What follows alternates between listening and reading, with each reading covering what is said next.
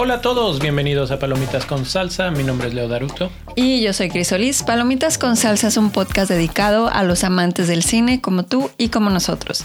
Platicamos de los más recientes estrenos del cine y de mucho más. Y hoy vamos a platicar sobre The Whale o La ballena, esta película dirigida por Darren Aronofsky y protagonizada por Brendan Fraser, que lo acompañan Ty Simpkins, Sadie Sink y Hong Chao. La película se estrenó en Venecia el año pasado, en 2022, pero eh, está en cines en Estados Unidos desde diciembre.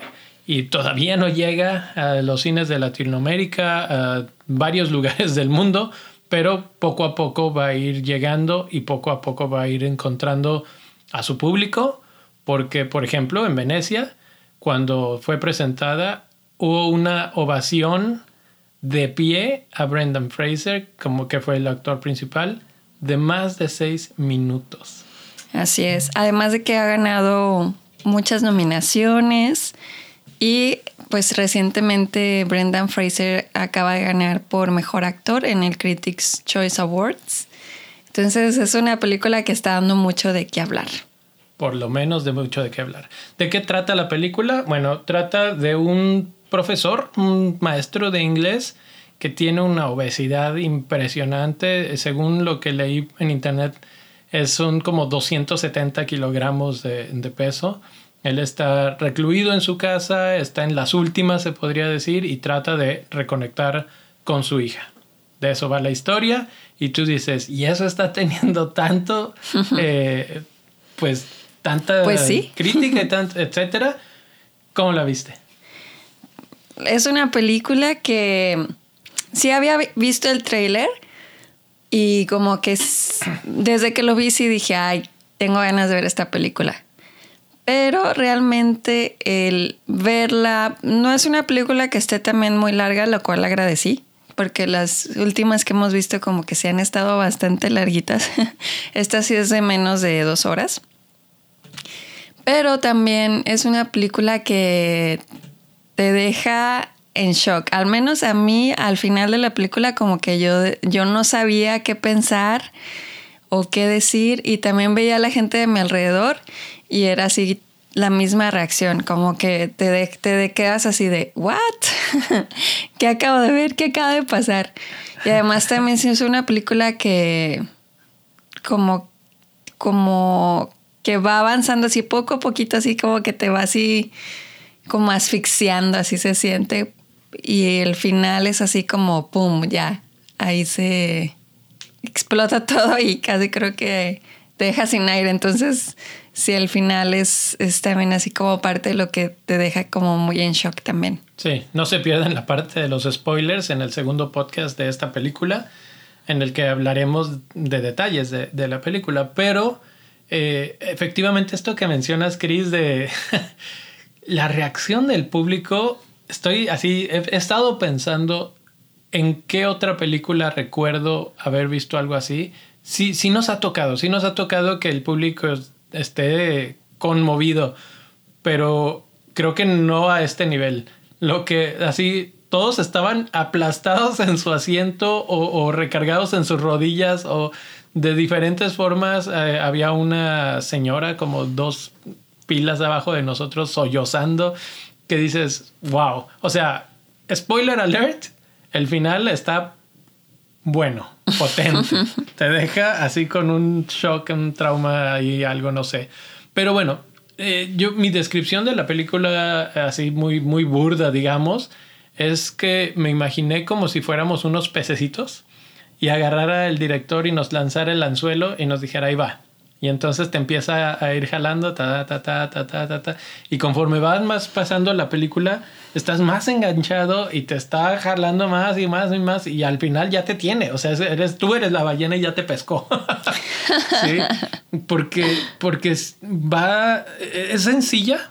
Hay muy pocos personajes realmente. O sea, los, los protagonistas que mencioné más un par Sí, eso también es parte de lo que llama la atención porque son cuatro personajes. Sí. y principalmente Brendan Fraser es el que pues carga todo el peso de la película y lo hace muy bien. El peso de la película y de su propio te cuerpo. Crees total, te crees totalmente el personaje de Brendan Fraser y sí te transmite toda esa tristeza, frustración, enojo. Hay como muchas emociones eh, durante la película que mm, como no hay nada más que te esté distrayendo de lo que estás viendo, porque solamente es él todo el tiempo, todas las dos horas, no hay una parte en la que no lo veas.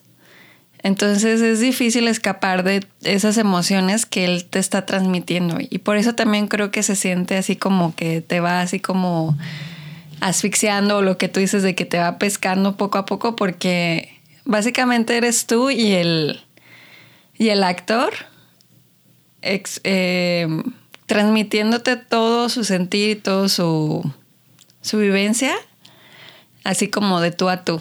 Es, es no, no hay como mucha acción, me refiero a de que eh, te aviento cosas o así. O sea, no, no pasan, no pasan de ese tipo de cosas. No hay esos aspavientos tan grandes. Es una película, como decía, tan sencilla que realmente pudo haber sido bastante eh, X. O sea, de esas que sales y dices, eh, ok, pues ahí había un gordito con problemas existenciales y ya, ¿no?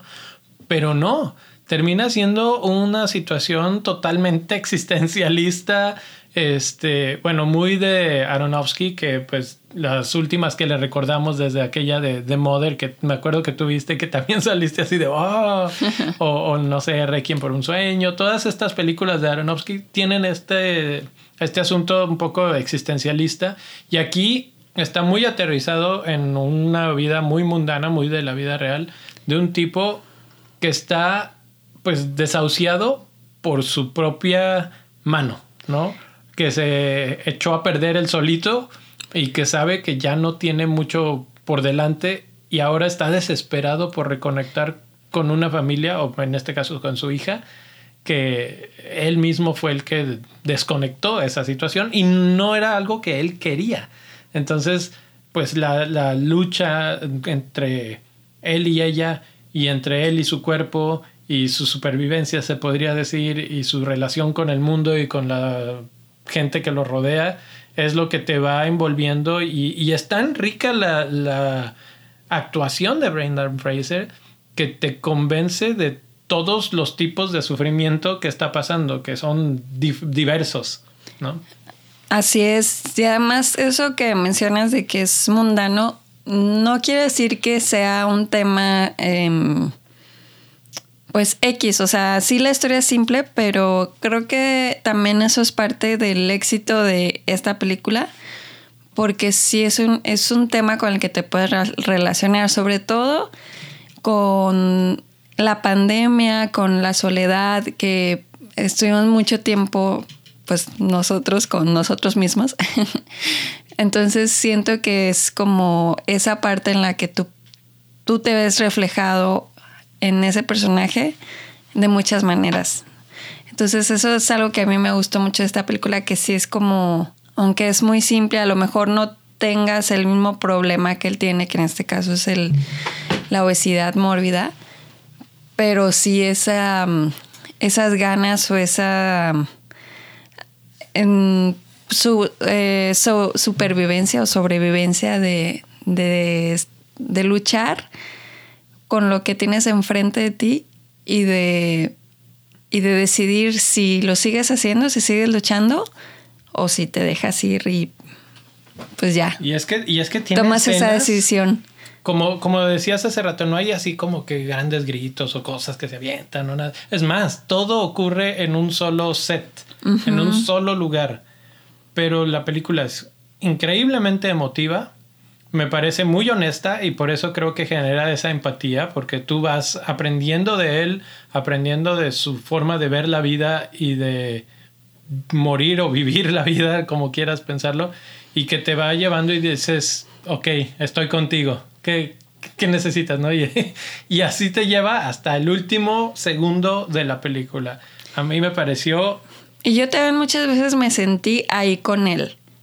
Como que te sentabas ahí en su Ajá, como que me, inclusive hasta, hasta varias veces supe a qué olía el cuarto. Wow. Como que yo decía, eh, puedo así exactamente ver ese olor en mi cabeza. Fue como muy extraño así de que se huele a esto El y poder me, de las y imágenes. me daba como mucho asco. Porque esa no huele a Es que tiene- horrible. Es que tiene unas imágenes Sí. súper poderosas. Obviamente, eh, bueno, pues es un tipo súper, súper obeso que no se puede mover mucho. Entonces tiene un medio un relajo en su casa. Apenas si le ayudan algo para no estar absolutamente solo. Pero fuera de eso es, es el mugrero, ¿no? Entonces, sí, de hecho, la, la dirección se enfoca en mostrarlo como una persona que realmente podría ser como asquerosa en un amplio sentido de esa palabra. No, Sí, de hecho varias veces en él sí pregunta así de que me cómo me ves tú crees que soy eh, pues sí asqueroso o Disgusting, disgusting? entonces o sea como que porque así los veían los personajes a él así como que de "Ugh". pero, pero, y ahí está donde está la magia del asunto, es asqueroso en, de afuera para de, de- de- de la piel para afuera, digamos. Sí. Sí, pero todo lo que él pensaba, sabía, sentía, etcétera, no era tan asqueroso. Y entonces esa, ese contraste tan rico que se genera es lo que, lo que hace la película tan efectiva, me parece. yo creo que en spoilers ya podríamos pasar para platicar de no se pierdan el segundo podcast de spoilers para que entonces sí, ahí hablemos mucho más a fondo. Por lo pronto, ¿cuántas estrellitas? le voy a dar 4.5 4.5.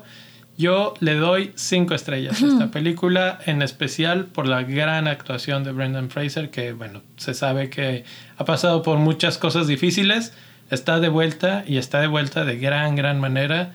La verdad es que esos premios y esas ovaciones que se está llevando tienen, tienen por qué.